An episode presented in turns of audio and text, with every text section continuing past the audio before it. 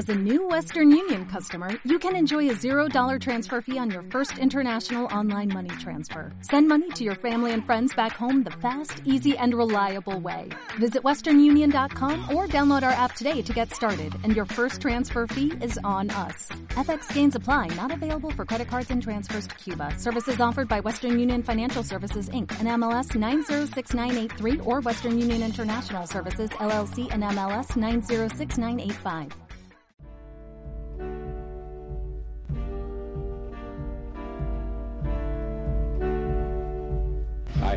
Actual complete sense. I had an actual actualized reality. I had an actual complete sense of, I even knew that her hair would be black. I had an actual deja vu. I had an actual, an alternative world. I had an actual complete sense of what she would look like and what she would say.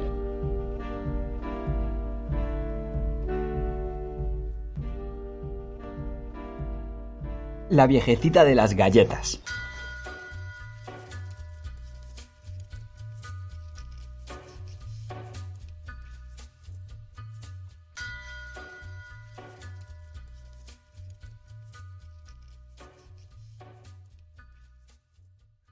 Dónde vas, Buber? gritó Ernie Mill desde el otro lado de la calle mientras preparaba su itinerario. A ningún sitio, dijo Buber Sarle. ¿Vas a ver a tu amiga? Ernie se echó a reír. ¿por qué visitas a esa vieja? Cuéntanos algo. Buber siguió caminando. Dobló la esquina y bajó por la calle Elm. Vio la casa al final de la calle, algo retirada del solar. Frente a la casa crecía multitud de hierbas, viejas matas resecas que crujían cuando soplaba el viento. La casa era como una pequeña caja gris, ruinosa y despintada, y los escalones de acceso se habían hundido. En el porche descansaba una vieja mecedora deteriorada por la intemperie, y de ella colgaba un trozo de tela roto. Buber entró en el sendero. Respiró profundamente cuando empezó a subir los desvencijados escalones. Ya percibía aquel aroma cálido y maravilloso, y la boca se le hizo agua. La perspectiva de lo que se aproximaba aceleró su corazón. Baber tocó el timbre. Un timbrazo chirriante y oxidado se oyó al otro lado de la puerta. Hubo unos instantes de silencio, roto por el sonido de alguien que se movía. La señora Drew abrió la puerta. Era vieja, muy vieja, una anciana menuda y apergaminada, como las malas hierbas que crecían frente a la casa. Sonrió a Buber y le abrió la puerta de par en par para que entrara. Llegas a tiempo, dijo. Entra, Bernard. Llegas a tiempo. Están a punto. Buber se encaminó a la cocina y asomó la cabeza. Las vio, dispuestas en una gran bandeja azul colocada sobre la encimera. Galletas. Un plato de galletas calentitas, recién salidas del horno. Galletas rellenas de nueces y pasas, ¿Qué te parecen? preguntó la señora Drew, que pasó rauda junto a él y entró en la cocina. También querrás un poco de leche fría, supongo. ¿Te gusta tomar leche fría con las galletas? Tomó la jarra de leche que guardaba en el alféizar de la ventana que daba al porche trasero. Después le sirvió un vaso de leche y depositó algunas galletas en una bandeja pequeña. Vamos a la sala de estar. Baber asintió con la cabeza. La señora Drew se llevó la leche y las galletas y las puso sobre el brazo del sofá. Se sentó en su silla y contempló cómo Buber se dejaba caer al lado de la bandeja y empezaba a atacar su contenido. Buber, como de costumbre, comió con buen apetito, concentrado en las galletas y sin emitir otros sonidos que los propios de la masticación. La señora Drew aguardó pacientemente a que el muchacho terminara. Su ya abultado estómago se había hinchado aún más. Cuando Buber vació la bandeja miró hacia la cocina, hacia las galletas restantes. ¿Te importa esperar un poco a terminarte el resto? preguntó la señora Drew. Bueno, aceptó Buber. ¿Y cómo estaban? Estupendas. Eso está bien. La anciana se reclinó en su silla. Bueno, ¿qué has hecho hoy en la escuela? ¿Cómo ha ido? Bien, la viejecita observó que la mirada del muchacho vagaba sin descanso por la sala. Bernard, dijo a continuación, ¿quieres quedarte a charlar un rato conmigo? El chico apoyaba en el regazo algunos libros escolares. ¿Por qué no me lees algunos de tus libros? Ya sabes que no veo muy bien, y es un descanso para mí, que me lean. ¿Podré comerme después el resto de las galletas? Por supuesto. Buber se acercó a ella, hacia el extremo del sofá. Abrió los libros. Geografía mundial, principios de aritmética, ortografía. ¿Cuál quiere? La anciana titubeó. El de geografía. Buber abrió al azar el gran libro azul. Perú. Perú limita al norte con Ecuador y Colombia, al sur con Chile y al este con Brasil y Bolivia. Perú está dividido en tres grandes regiones. La primera es... La anciana lo miraba. Las fofas mejillas del muchacho temblaban mientras leía y seguía la línea con el dedo. La señora Drew guardaba silencio, contemplándole, estudiándole detenidamente, paladeando cada arruga de concentración en la frente cada movimiento de los brazos y las manos. Se relajó y se hundió en la butaca. El chico estaba muy cerca de ella, a pocos centímetros de distancia. Tan solo la mesa y la lámpara los separaban. Era tan agradable que viniera. Llevaba cerca de un mes acudiendo a la cita, desde aquel día en que ella estaba sentada en el porche, le vio pasar y se le ocurrió llamarle mientras señalaba las galletas que tenía junto a la mecedora. ¿Por qué lo había hecho? Lo ignoraba. Vivía desde hacía tanto tiempo en soledad que se sorprendió diciendo y haciendo cosas extrañas. Veía a muy poca gente, y solo cuando bajaba a la tienda o cuando el cartero le traía el cheque de la pensión, sin contar a los basureros. La voz del chico zumbaba monótonamente. La señora Drew se encontraba a gusto, tranquila y relajada. La viejecita cerró los ojos y cruzó las manos sobre el regazo. Y mientras dormitaba y escuchaba, algo empezó a ocurrir. La anciana comenzó a cambiar. Sus arrugas se desvanecían. Estaba rejuveneciendo, sentada en su butaca, y su cuerpo, frágil y enjuto, se llenaba de juventud. El cabello cano se espesó y oscureció. El color acudió a sus ralas mechas. La piel manchada de sus brazos adquirió un tono subido, como el que había tenido muchos años atrás. La señora Drew, sin abrir los ojos, respiró profundamente. Sentía que algo ocurría, pero no sabía qué. Algo pasaba. Lo sentía, y era bueno, pero no sabía exactamente qué. Ya había sucedido antes, casi cada vez que el muchacho iba y se sentaba a su lado, sobre todo en los últimos días, desde que había acercado la silla al sofá. Respiró hondo de nuevo. Era fantástico experimentar aquella cálida plenitud aquel soplo de calor en su cuerpo frío, por primera vez en tantos años. La viejecita, sin moverse de su butaca, se había transformado en una matrona de cabello oscuro, que rondaría los treinta años, una mujer de mejillas llenas y brazos y piernas regordetes. Sus labios volvían a ser rojos y en su cuello se concentraba un mínimo exceso de carne, como en el pasado tanto tiempo olvidado. La lectura cesó de repente.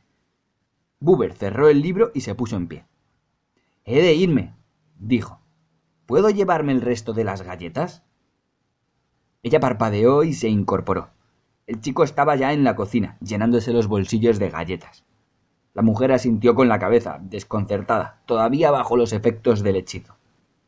El chico recogió las últimas galletas, cruzó la sala de estar en dirección a la puerta, y la señora Drew se levantó. El calor la abandonó al momento. Se sentía cansada, muy cansada. Contuvo el aliento y respiró con rapidez. Se miró las manos, descamadas, arrugadas. Oh, murmuró. Las lágrimas nublaron sus ojos. Todo se había esfumado en cuanto el chico se había alejado. Se tambaleó hasta el espejo situado sobre la repisa de la chimenea y se miró. Unos ojos viejos y apagados la contemplaban unos ojos hundidos en un rostro ajado, esfumado, todo esfumado en cuanto el chico se había apartado de su lado. Hasta luego, dijo Buber. Vuelve, susurró ella. Vuelve, por favor. Volverás. Claro, respondió Buber con voz apática. Abrió la puerta. Adiós. Bajó los escalones. Al cabo de un momento se oyeron sus pisadas en la acera. Se había ido.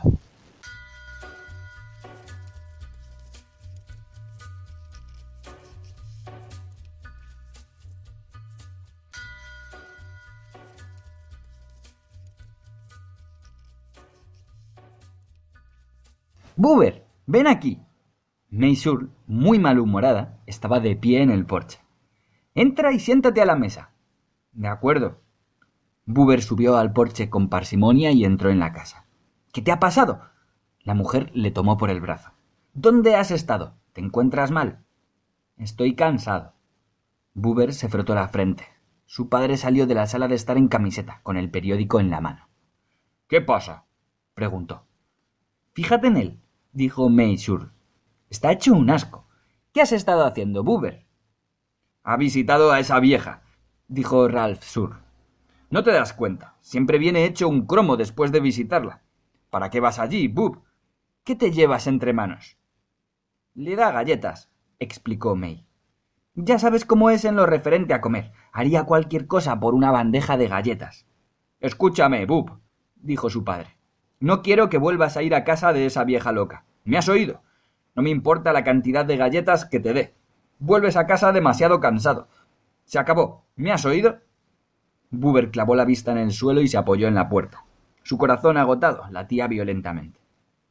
Le prometí que volvería, murmuró. Puedes volver una vez más, dijo May entrando en el comedor. Pero solo una. Le dices que no volverás nunca más. Díselo con educación. Ahora, ve arriba y lávate. Será mejor que se acueste después de cenar, dijo Ralph, que contemplaba a su hijo mientras éste subía lentamente la escalera, apoyando la mano en la barandilla. Meneó la cabeza. No me gusta, murmuró. No quiero que vuelva más allí. Esa vieja es un poco extraña. Bueno, será la última vez.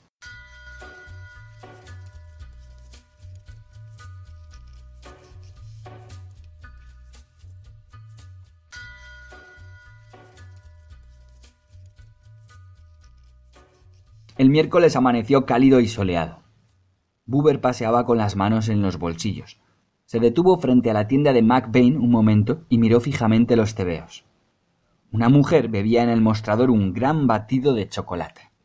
Al verlo, a Buber se le hizo agua a la boca. Eso bastó para decidirle. Se volvió y continuó su camino, apresurando un poco el paso.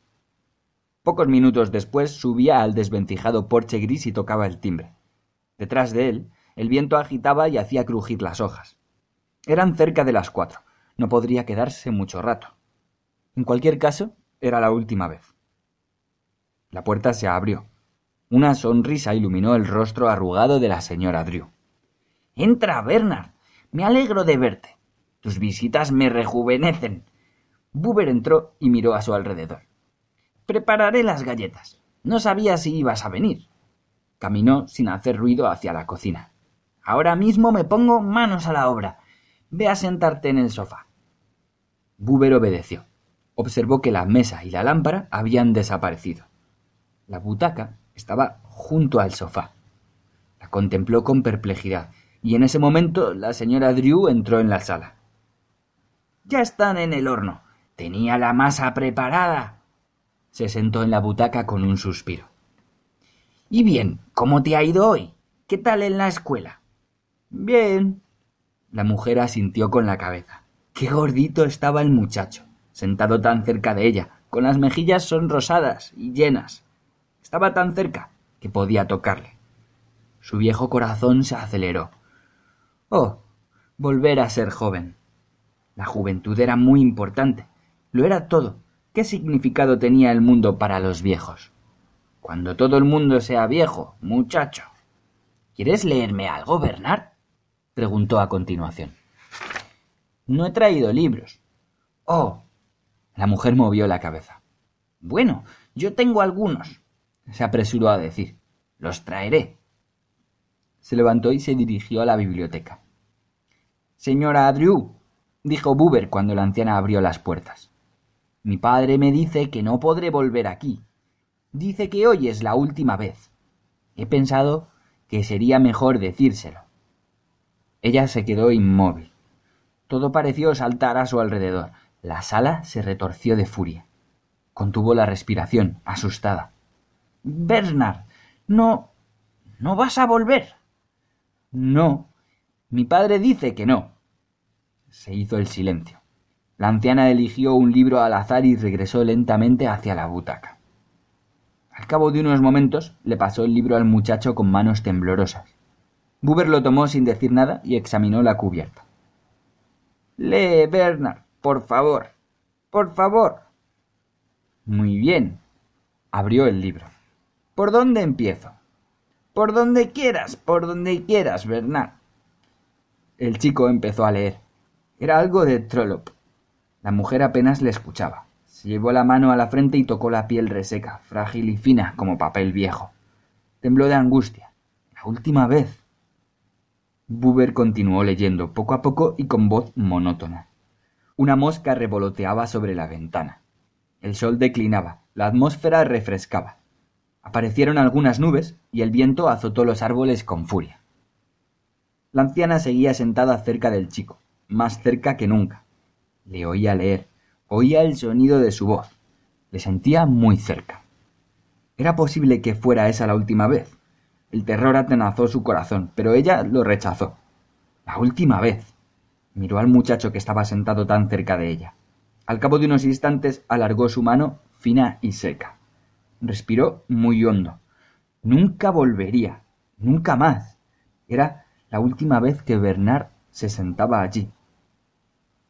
Le tocó el brazo. Buber levantó la vista. ¿Qué pasa? murmuró. No te importa que te toque el brazo, ¿verdad? No, creo que no. Prosiguió la lectura. La anciana sintió que la juventud del muchacho fluía entre sus dedos y penetraba en su brazo. Una juventud vibrante y tan próxima. Nunca había estado más cerca, hasta el punto de poder tocarla. La sensación de vida la aturdió. Y entonces empezó a suceder, como en otras ocasiones. Cerró los ojos para permitir que la rodeara, que la llenara, que se introdujera en su cuerpo gracias al sonido de la voz y el tacto del brazo.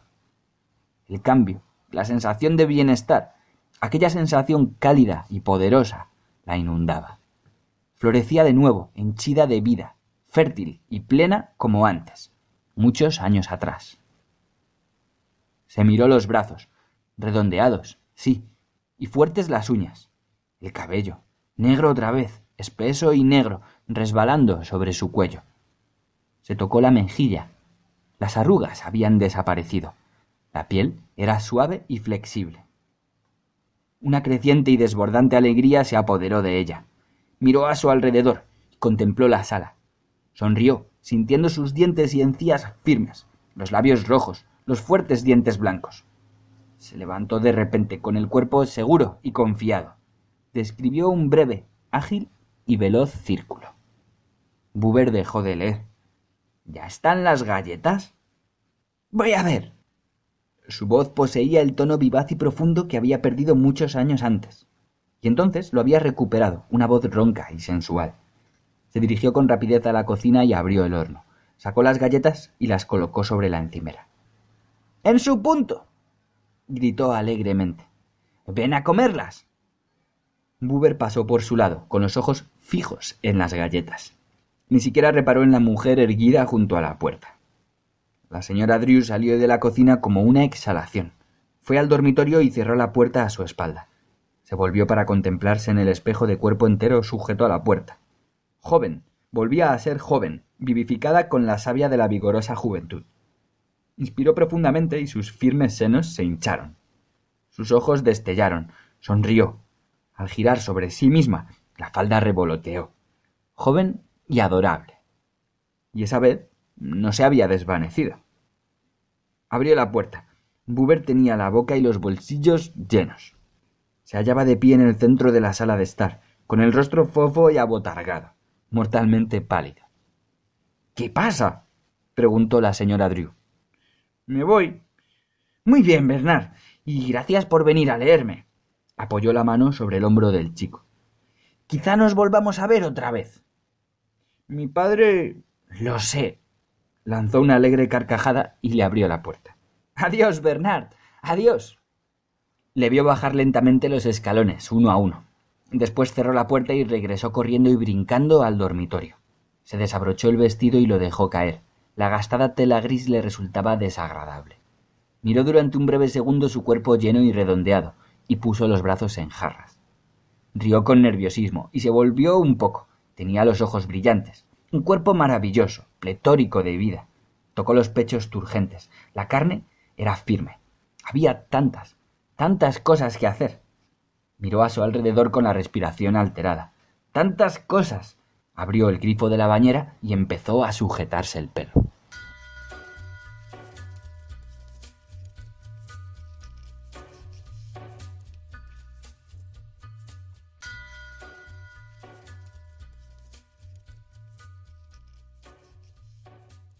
El viento soplaba a su alrededor mientras Buber caminaba trabajosamente hacia su casa.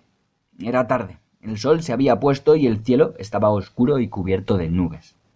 El viento que le azotaba era frío y penetrando a través de sus ropas lo dejaba helado. El chico se sentía cansado, le dolía la cabeza y se paraba cada pocos minutos para frotarse la frente y descansar, con el corazón agotado. Se desvió de la calle Elm y subió por la calle Pine.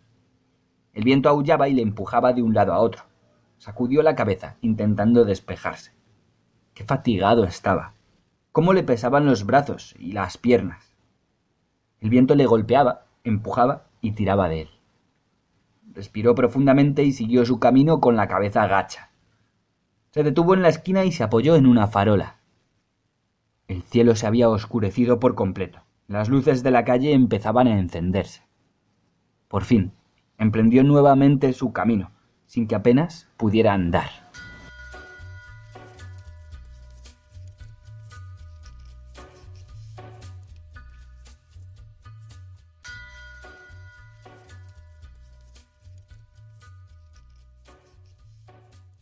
¿Dónde estará ese chico? se preguntó Maysure, saliendo al porche por décima vez. Ralph encendió la luz y se reunió con ella.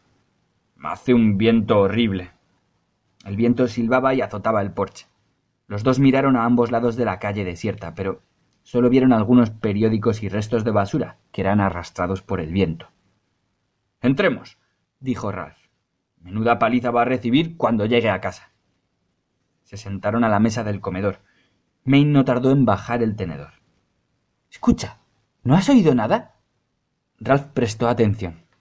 Percibieron un tenue ruido, como una palmadita, que sonaba en la puerta de la calle. Ralph se levantó. Afuera el viento aullaba y se proyectaban sombras en la habitación de arriba. Voy a ver qué es, dijo el hombre. Se dirigió a la puerta y la abrió. Algo gris, algo gris y reseco, arrastrado por el viento, chocaba contra el porche. Lo miró, pero no pudo distinguir qué era. Tal vez un montón de hierbas y trapos que el viento empujaba. El bulto rebotó contra sus piernas. Vio que pasaba de largo y golpeaba contra la pared de la casa. Después cerró la puerta lentamente. ¿Qué era? preguntó May. Solo el viento, respondió Ralph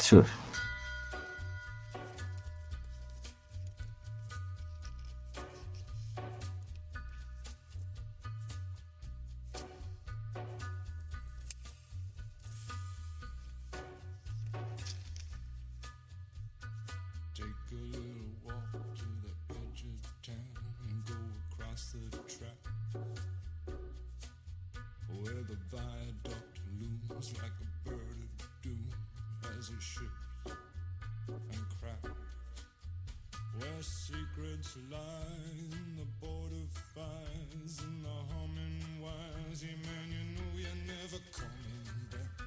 Across the square, past the bridge, past the mills, past the stack.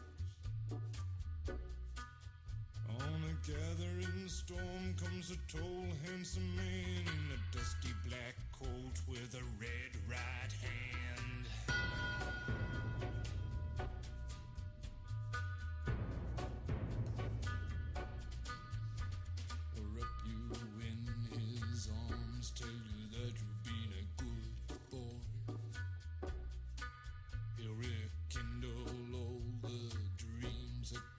you a lifetime to destroy.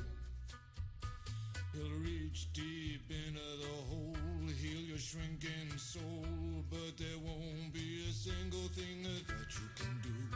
He's a god, he's a man, he's a ghost, he's a guru. They're whispering his name through this disappointment.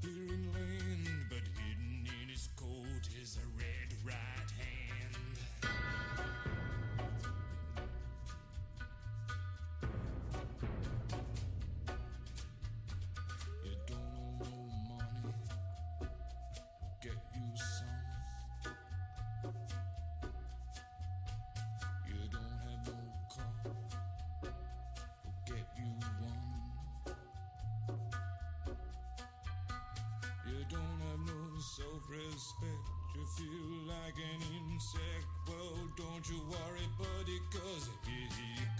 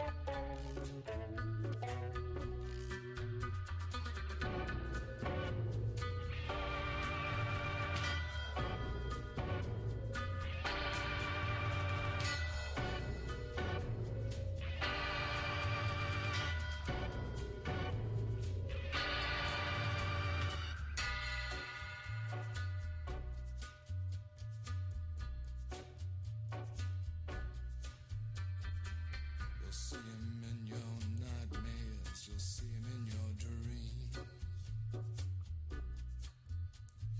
He'll appear out of nowhere, but he ain't what he seems. You'll see him in your